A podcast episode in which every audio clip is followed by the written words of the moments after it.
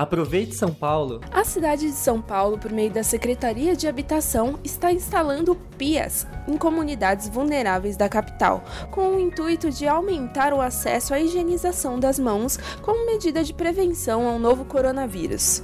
A assistente social da Secretaria Municipal de Habitação, Denise Mesquita, fala sobre a importância dessa medida.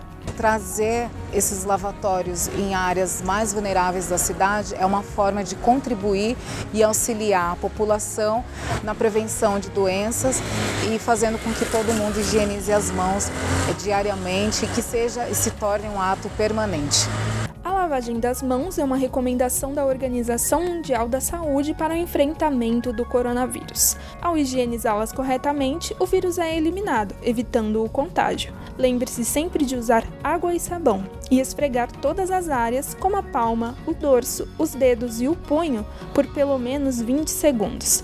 Essa atitude é barata e eficaz e deve ser sempre realizada ao chegar em casa, depois de pegar o transporte público, antes das refeições e especialmente antes de tocar o rosto. Se cuida e, se puder, fique em casa. SP contra o Corona.